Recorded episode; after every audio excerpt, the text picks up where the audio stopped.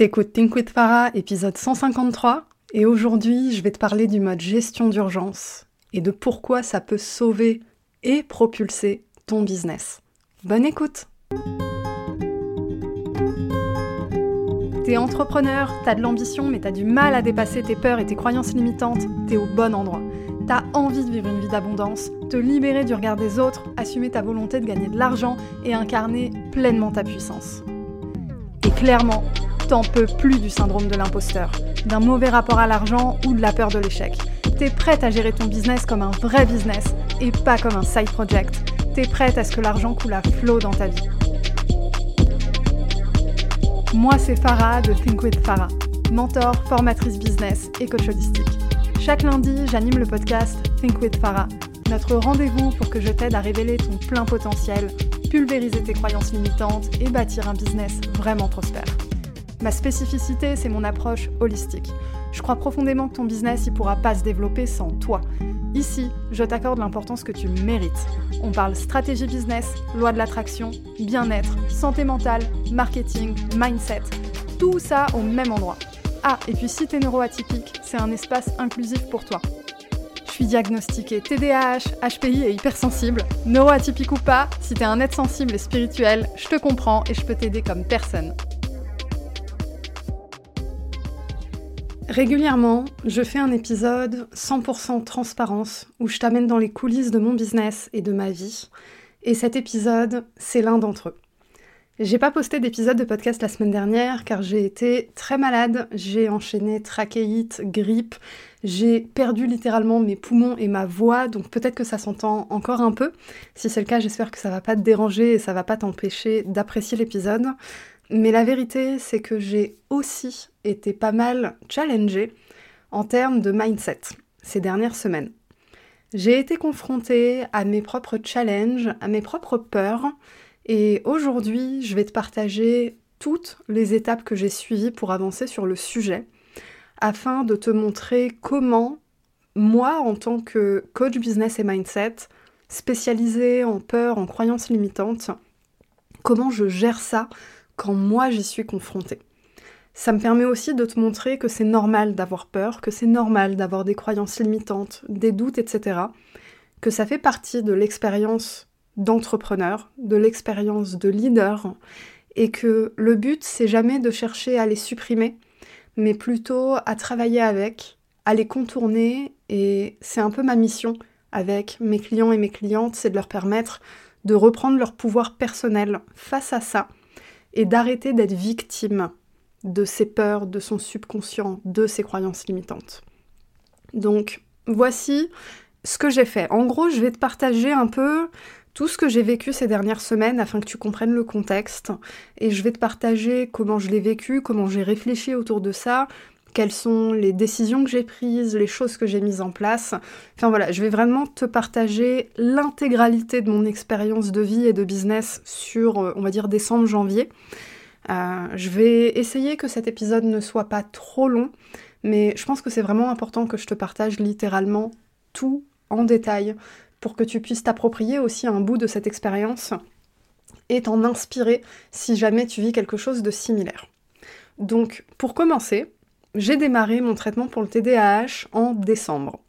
Donc TDAH, euh, trouble du déficit de l'attention et de l'hyperactivité. Si jamais euh, tu me découvres et du coup tu ne me connais pas, j'ai un, trouble de l'attention, voilà, qui est très sévère. Et ça fait euh, bah, pas mal de temps que j'ai envie de démarrer un traitement, donc un traitement psychiatrique pour gérer ça parce que j'ai mis en place plein d'actions hors traitement mais j'observe des limites et j'ai vraiment envie de, me lancer dans cette aventure-là. Donc j'ai démarré en décembre, j'étais super enthousiaste, sauf que ça n'a pas eu les effets escomptés. J'ai eu beaucoup d'effets secondaires désagréables, des vertiges, des nausées, et en plus de ça, ça m'a pas du tout aidé dans ma concentration ou dans mon passage à l'action. Et j'avais au passage, alors un effet positif qui est que ça apaisait mon hyperactivité mentale, sauf que ça apaisait mon hyperactivité mentale d'un côté, mais ça ne m'aidait pas à me concentrer de l'autre. C'est-à-dire que normalement, mon TDAH, il me permet d'avoir euh, certains coups de panique, on va dire ça comme ça, qui me font passer à l'action et accomplir beaucoup d'un coup. Et là, j'avais même pas ça. Donc en gros j'ai été une loc pendant un mois. Donc euh, au moment où on enregistre l'épisode j'ai changé de traitement. Je l'ai démarré euh, il y a deux jours littéralement. Et euh, enfin trois jours, ouais c'est le troisième jour. Et pour le moment j'ai pas d'effet secondaire. Je pense que je suis sur la bonne molécule. Et vu comme j'ai été super concentrée ce matin, I think we got something. Donc ça c'est un truc vraiment cool pour la suite. Mais bref, pour revenir au mois de décembre décembre, j'étais en période promotionnelle d'une toute nouvelle offre, mon mastermind. Mon mastermind, c'est six mois d'accompagnement avec du coaching de groupe, du coaching individuel et l'accès à tous mes programmes mindset et business. Donc c'est mon offre la plus premium, c'est mon offre la plus chère, où je fais le plus de suivi, d'accompagnement individuel, etc. Et du coup, ça demandait une certaine promotion, un certain marketing. Problème, eh ben je ne pouvais pas à cause de ce TDAH et du traitement que j'avais démarré. Donc qu'est-ce que j'ai dû faire? J'ai dû réaliser très rapidement mes limites et agir en conséquence. Arrêter le traitement, c'était pas envisageable à ce moment-là parce que quoi qu'il arrive, en fin d'année, en fait, j'étais littéralement épuisée de l'année que j'ai vécue. Euh, au niveau personnel, j'ai perdu mon papa, j'ai vécu d'autres deuils, d'autres traumas. Enfin, c'était une année vraiment, vraiment très challengeante au niveau personnel. Et euh, j'ai mis en place plein de trucs dont je vais te parler dans cet épisode qui m'ont permis de préserver mon business, préserver mes finances, ma santé mentale, etc. Mais je reste humaine et donc euh, j'étais fatiguée en fin d'année. Donc en gros, arrêter le traitement, c'était pas la solution. En plus, euh, ben, j'avais envie de voir ce que ça donnait, etc. J'étais euh, en train de prendre des conseils de mon psychiatre. Bref, j'ai dû activer mon mode gestion d'urgence. Le mode gestion d'urgence, c'est le thème de l'épisode Pourquoi? Parce que j'ai dû activer mon mode gestion d'urgence à plusieurs reprises cette année. Et à chaque fois, c'était dans une période critique dans ma vie. Et à chaque fois, ça m'a permis de transformer mon business, de prendre des virages qui m'ont fait faire des bons de géant ensuite. Donc j'en suis pas à mon premier coup, j'en suis pas à ma première expérience du mode gestion d'urgence, mais aujourd'hui j'ai envie de naviguer un peu plus dans le détail sur qu'est-ce que c'est, comment on rentre en mode gestion d'urgence et qu'est-ce qu'on peut en tirer. Le mode gestion d'urgence, c'est répondre à la question quel est le minimum viable que j'ai besoin d'accomplir pour rester aligné à ma vision et avoir les résultats nécessaires à mon avancée maintenant? C'est-à-dire que quand tu actives ton mode gestion d'urgence, tu arrêtes de te projeter dans l'avenir et tu regardes quelles sont mes ressources aujourd'hui, qu'est-ce que je peux faire maintenant, où est-ce que je peux avoir de l'impact maintenant en fonction de mes ressources disponibles?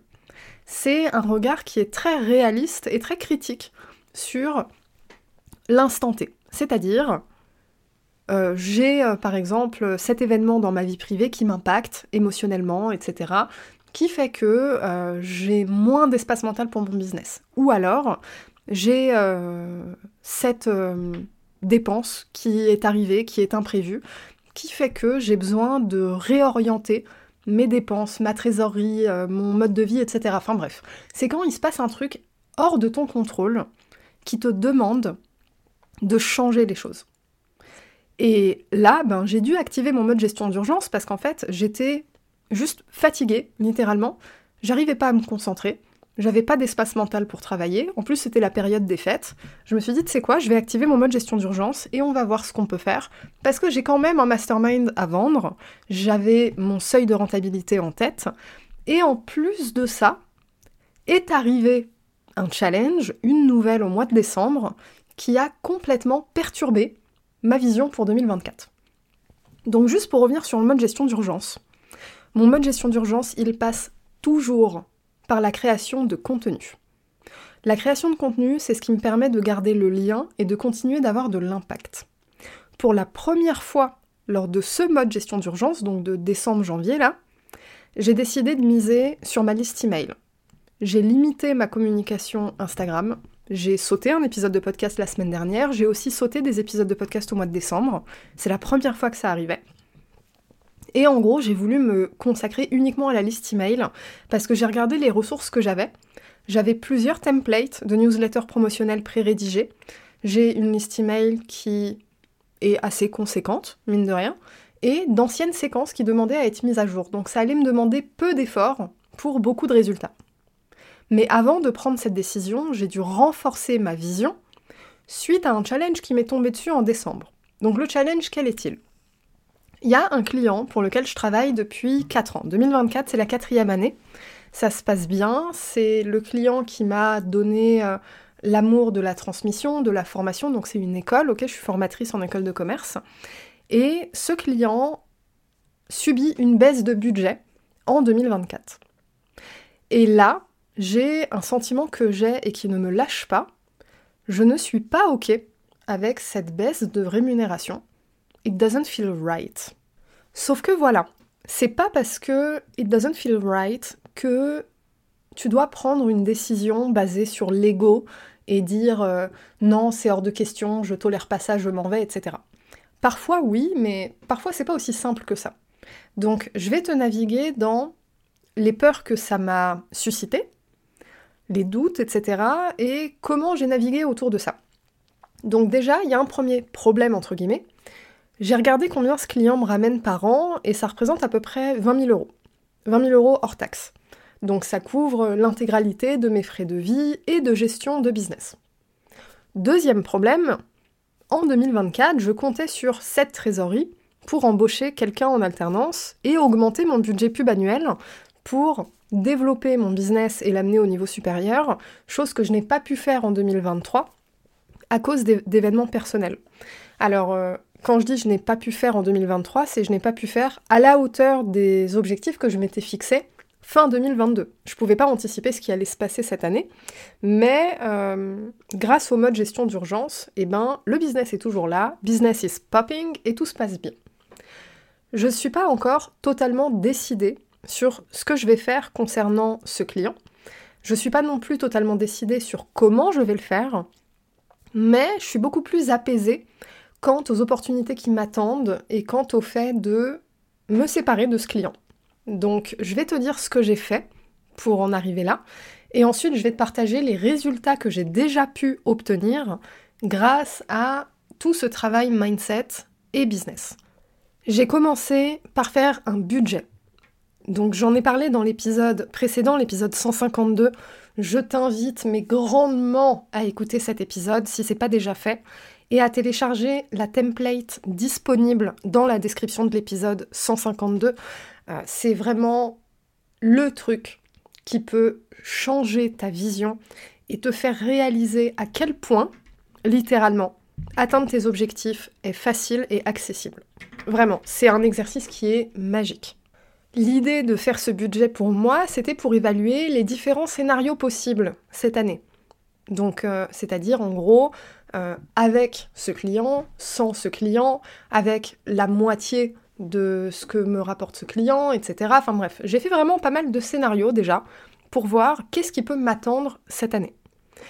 Pour faire ces scénarios, j'ai intégré mes chiffres de 2023 pour comparer, en sachant qu'en 2023, j'ai vécu plusieurs événements personnels qui m'ont limité dans ma croissance. J'ai activé plusieurs fois le mode gestion d'urgence, etc. Donc, l'avantage de ça, c'est quoi? C'est que c'est réaliste de projeter au moins les mêmes chiffres en 2024 et c'est aussi réaliste de projeter une amélioration de ces chiffres-là.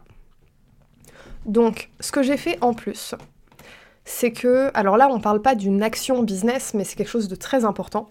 J'ai exprimé de la gratitude pour la création de ma nouvelle offre, mon mastermind. Je l'ai créé à la base pour répondre à un besoin et un manque qui existait chez mon audience le besoin d'accompagnement, le besoin de suivi, le manque d'existence de suivi individuel aujourd'hui euh, sur euh, le marché du coaching business et mindset, etc. Et au final, c'est cette offre-là qui sécurise mon budget 2024. C'était pas du tout mon ambition principale. Euh, quelque chose que j'ai changé moi dans mon approche de la création de mes offres, c'est vraiment changer cette notion d'objectif de chiffre d'affaires et commencer à raisonner plutôt en objectif d'impact et de transformation pour mes clients et mes clientes. Et ça a vraiment changé les choses. Donc le fait d'incarner ça, j'ai eu beaucoup de gratitude pour avoir eu cette attitude-là, pour avoir fait ce changement, parce que ce n'était pas le cas au début de mon activité. Et du coup, la gratitude de me dire en fait, j'ai créé cette offre pour répondre à un vrai besoin, à un vrai manque, et au final, c'est ça qui sécurise mon budget 2024. J'ai évalué aussi les risques à prendre, les résultats possibles, selon à chaque fois des scénarios pessimistes et optimistes. Comme j'ai dit, est-ce que j'arrête avec ce client maintenant? Est-ce que j'arrête plus tard? Etc.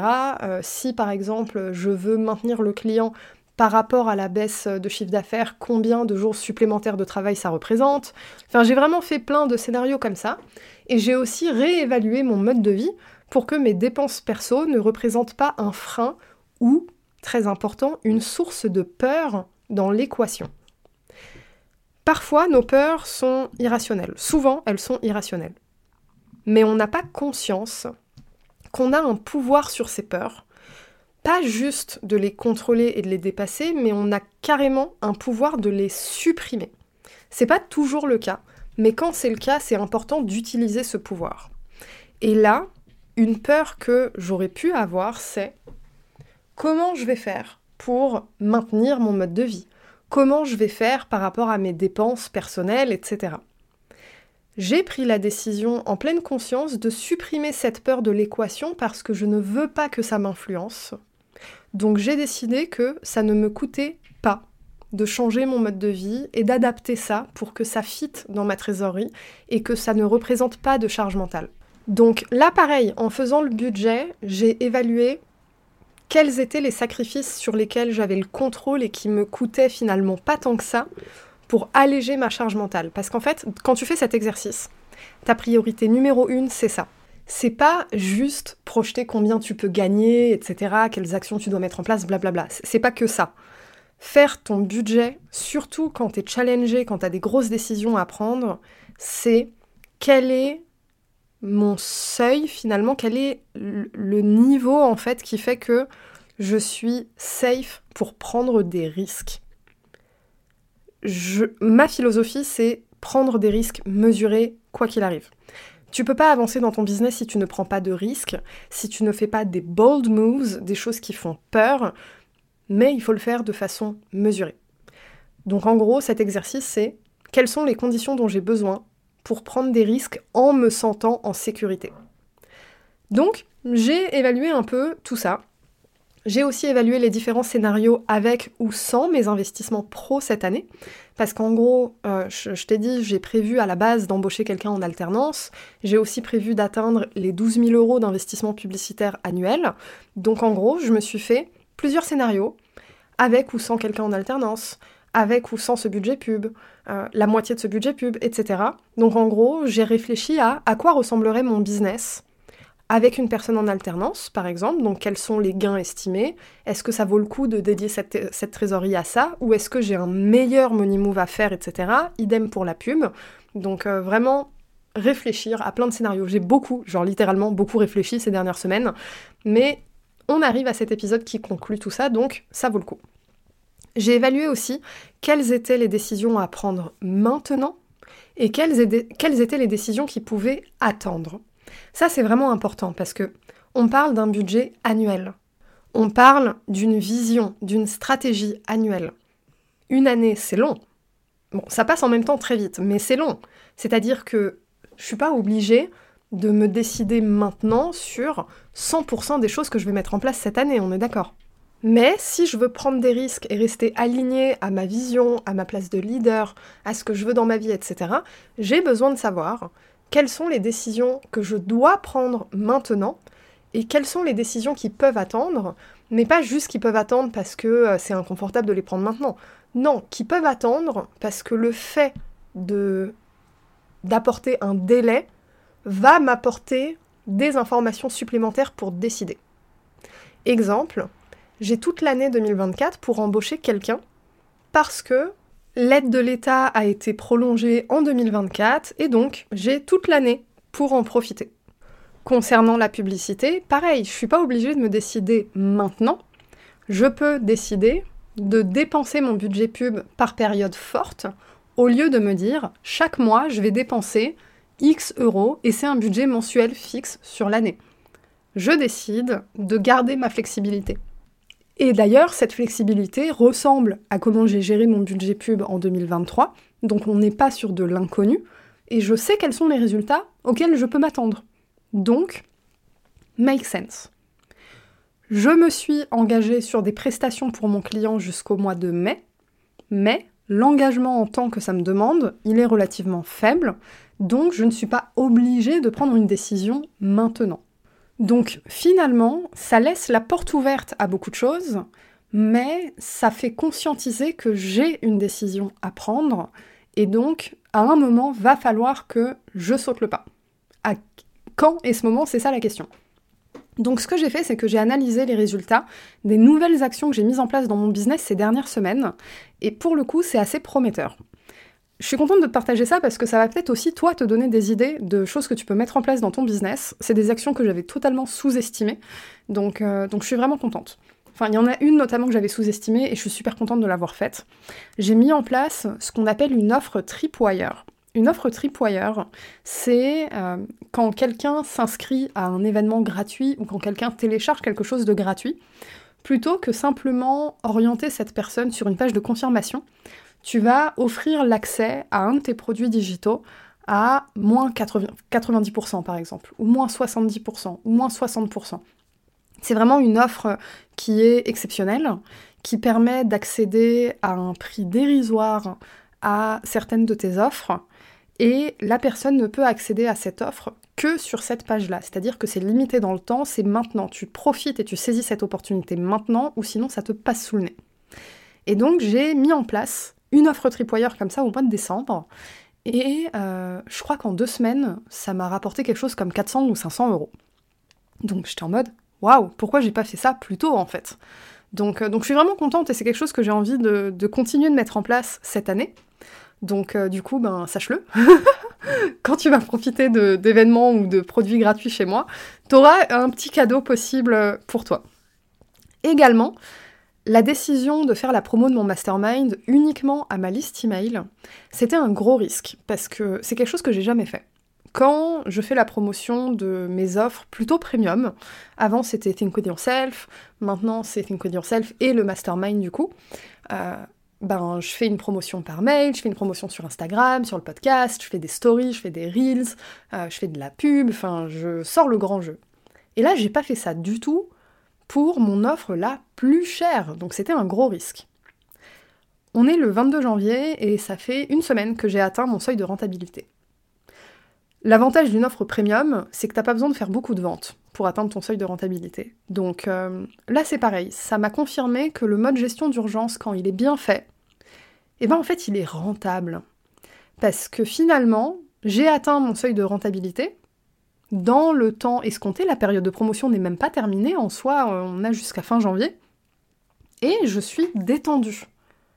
Alors que j'aurais pu céder à la panique, céder à la peur, mais non en fait. J'ai mis en place plein de choses de façon méthodique qui montrent littéralement, qui prouvent qu'il n'y a aucune raison d'avoir peur.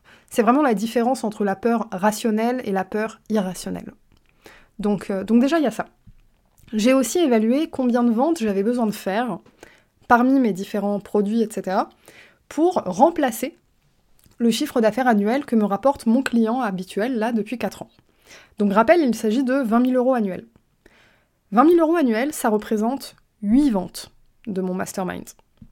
On est le 22 janvier et j'en ai déjà fait 5, qui est mon seuil de rentabilité, et ça représente 65% à peu près de 20 000 euros qui sont normalement générés en un an. 65% générés avant le 22 janvier. Tout ça en communiquant uniquement par email, dont la période de promotion n'est pas finie, sans en parler une seule fois sur Instagram, qui est normalement mon premier canal de communication pour vendre. En plus de ça, bah, je compte réaliser deux sessions par an de mon mastermind, une en janvier, une en juillet, en plus de la promotion de mes autres offres. Donc, quelle conclusion on en tire ici? On en tire qu'en fait, remplacer 20 000 euros annuels de chiffre d'affaires, eh ben, c'est un peu finger in the nose en fait.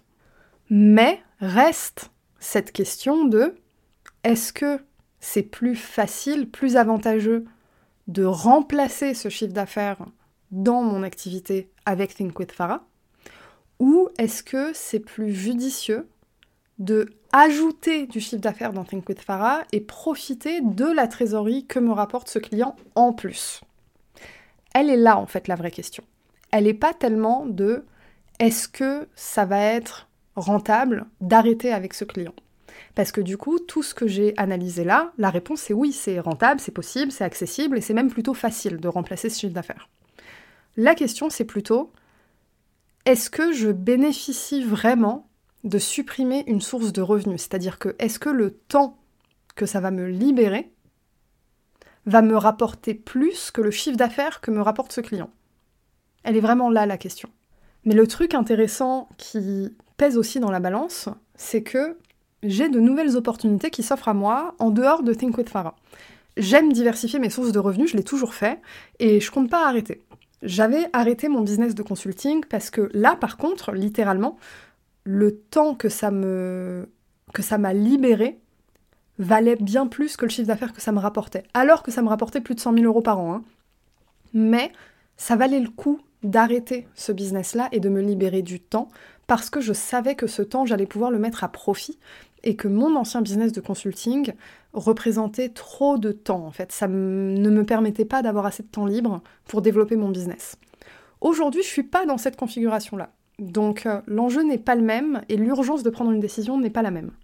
Quoi qu'il en soit, j'évalue toujours les choses avec un scénario pessimiste et un scénario optimiste, en sachant que généralement le scénario pessimiste ne se réalise pas, mais j'ai besoin de voir est-ce que je suis rentable dans mon scénario pessimiste afin de prendre des risques?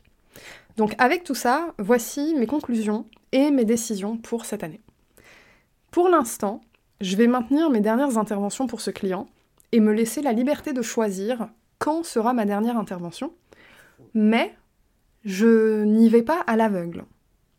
C'est-à-dire que j'ai identifié quels étaient les facteurs à suivre pour rester aligné tout du long et ne pas, on va dire, rester dans une zone de confort. Parce que c'est pas non plus le but. Faut pas rester dans quelque chose de confortable juste parce que ça te fait gagner de l'argent. Parce que je rappelle que ce changement de budget, cette baisse de budget, pour moi, it doesn't feel right. Je ne me sens pas valorisée, etc. Donc je ne vais pas tenir longtemps comme ça. Mais j'ai conscience que pour l'instant, ça ne me coûte pas non plus plus que ça. Donc, might as well take the money. Donc les facteurs que je vais suivre pour identifier à quel moment j'arrête. Eh bien, c'est à quel moment je n'y prends plus aucun plaisir. Parce que la vérité, c'est qu'il n'y a pas que le facteur argent. Enseigner, transmettre, ça m'anime. J'y prends du plaisir. Donc, à quel moment je vais arrêter d'y prendre du plaisir? Ça va forcément arriver parce que j'y prends du plaisir parce que j'étais payé à ma juste valeur. Là, ça va plus être le cas. Donc, ce moment, il va arriver plus vite que prévu. Donc, je vais suivre ça, comment je me sens, c'est important. Et je vais aussi suivre le moment où ça empiète négativement sur mon business qui est Think with Farah. Parce que là, du coup, la priorité, c'est Think with Farah. C'est pas un client qui baisse le budget. Donc ce sont les deux choses que je vais suivre. Peut-être que ce moment, il va arriver la semaine prochaine. Peut-être que ce moment, il va arriver au mois de mars. Je ne sais pas. Mais je sais quels sont les deux facteurs que je dois suivre. Et étant donné que j'ai déjà évalué que prendre le risque, c'était finger in the nose, eh ben je n'aurais pas peur de prendre cette décision. C'est-à-dire que le travail de gestion émotionnelle, il a déjà été fait. Donc ça, c'est vraiment important. Je n'arrête pas maintenant parce que pour le moment, mes missions ne représentent aucune menace pour mon business. Donc finalement, arrêter maintenant, ce serait une décision purement basée sur l'ego. Et étant donné que cette année, j'ai envie d'augmenter mes dépenses professionnelles, eh ben autant utiliser quelque chose qui ne représente aucune menace comme une source de trésorerie pour financer finalement mes investissements. C'est un meilleur money move pour moi. Également, j'ai de nouvelles idées pour servir encore mieux mes clients, mes clientes, donc notamment grâce au mastermind. C'est vraiment mon offre chouchou et je suis plus que reconnaissante d'avoir suivi mon instinct d'ouvrir l'accès à du coaching individuel. Bref, j'ai aussi de nouvelles idées pour rendre mes offres digitales encore plus accessibles, L'offre Tripwire, ça m'a vraiment ouvert les, yeux sur quelque chose. Euh, pour les personnes qui notamment ne peuvent pas rejoindre mon mastermind, qui ne peuvent pas rejoindre Think With Yourself, qui ont vraiment un, budget tout petit, mais qui ont besoin de passer à l'action. Donc si tu es concerné, si tu as envie de travailler avec moi cette année, je t'invite à suivre régulièrement mes événements gratuits et les promotions que je vais partager, parce qu'il va y en avoir. Également, j'ai toujours envie de créer encore plus d'expériences en live. Ça, ça a été la conclusion de ma dernière période, de mon dernier mode gestion d'urgence. C'était j'ai besoin de plus d'expérience en live en fait, j'ai besoin d'être au contact de ma communauté, de mon audience, et j'y prends littéralement du plaisir et ça me permet d'avancer dans mon business. Donc si tu as envie de vivre une expérience en live avec moi, sans payer le prix d'une expérience premium, sache que je vais organiser quelques ateliers payants cette année, autour de 100-110 euros la place à chaque fois. Et surtout, parmi tout ça, eh ben, je me suis félicitée d'avoir maintenu mon business d'une main de fer alors que je faisais face à un certain nombre de traumas, à plusieurs deuils, à plusieurs événements difficiles. Et je me suis félicitée d'avoir su entrer dans ce mode gestion d'urgence sans avoir peur, sans céder à la peur. C'était pas sans avoir peur, j'avais peur, mais c'était sans y céder. Mes challenges personnels, ils sont pas finis mais j'ai su préserver mon business, mes finances et ma santé mentale. Et ça renforce encore plus ma mission, déjà de te montrer que c'est possible de changer ta vie, même si tu as l'impression que tout s'écroule et que tu n'as aucune ressource ni temps disponible. Mais je veux surtout te montrer qu'en fait, propulser ton business, c'est bien plus accessible que ce que tu crois. Alors oui, ça ne se fait pas quand tu es en mode gestion d'urgence. Mais par contre, ce mode gestion d'urgence, il te permet de sauver ton business quand on a besoin, de te sauver toi aussi, et il transforme profondément ta vision et ta façon de prendre des décisions. Et c'est ça qui, lorsque la crise est passée, propulse radicalement ton business. Parce que en réalité, quand tu entres dans ce mode gestion d'urgence, tu incarnes pleinement ta place de leader et de chef d'entreprise. Là, tu décides que ton business sera au service de ta vie et pas l'inverse. Parce qu'en fait, quand tu entres en mode gestion d'urgence, c'est que tu n'as pas le choix. C'est soit ton business est au service de ta vie, soit t'arrêtes. Tu n'as pas le choix dans ce moment-là. Et c'est là, en fait, où tu es au pied du mur et où tu deviens la plus créative, la plus critique, la plus analytique, et où tu oses passer à l'action et écouter ton instinct.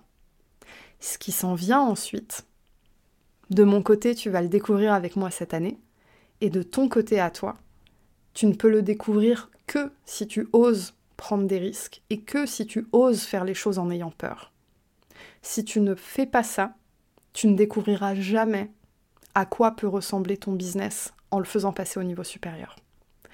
2024, pour moi, c'est vraiment l'année de la renaissance.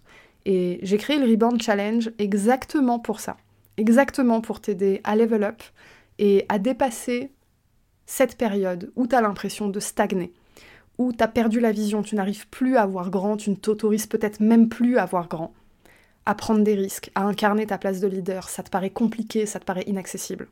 Le Rebound Challenge, il vient remédier à ça. C'est un challenge sur trois jours qui démarre dès ton inscription. Pendant trois jours, tu reçois trois sessions.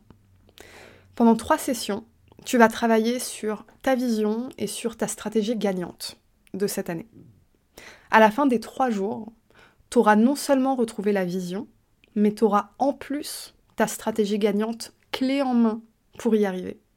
On est en janvier, c'est littéralement le meilleur moment pour ça pour cette année. Et profites-en, l'accès, il est gratuit jusqu'au 31 janvier seulement. Donc je t'invite à t'inscrire en cliquant sur le lien dans la description de l'épisode si c'est pas déjà fait ou directement dans ma bio Instagram. Si tu trouves pas le lien, tu peux aussi m'envoyer un DM sur Instagram at thinkwithfarah ou par mail sur hello at thinkwithfarah.com. Dans tous les cas, je te mets tout dans la description de l'épisode. J'espère que cet épisode t'a plu. C'est rare que je fasse un épisode d'une demi-heure toute seule. Donc, euh, donc ouais, si ça te plaît et si t'as envie de plus d'épisodes de ce genre, eh ben mets un commentaire, mets un avis sur Apple Podcast, envoie-moi un DM, partage l'épisode, enfin bref. Ton avis ici il m'est précieux parce que c'est un épisode assez particulier, plus long, différent, enfin bref, t'as compris la chanson. Et puis, euh, ben, je te dis à la semaine prochaine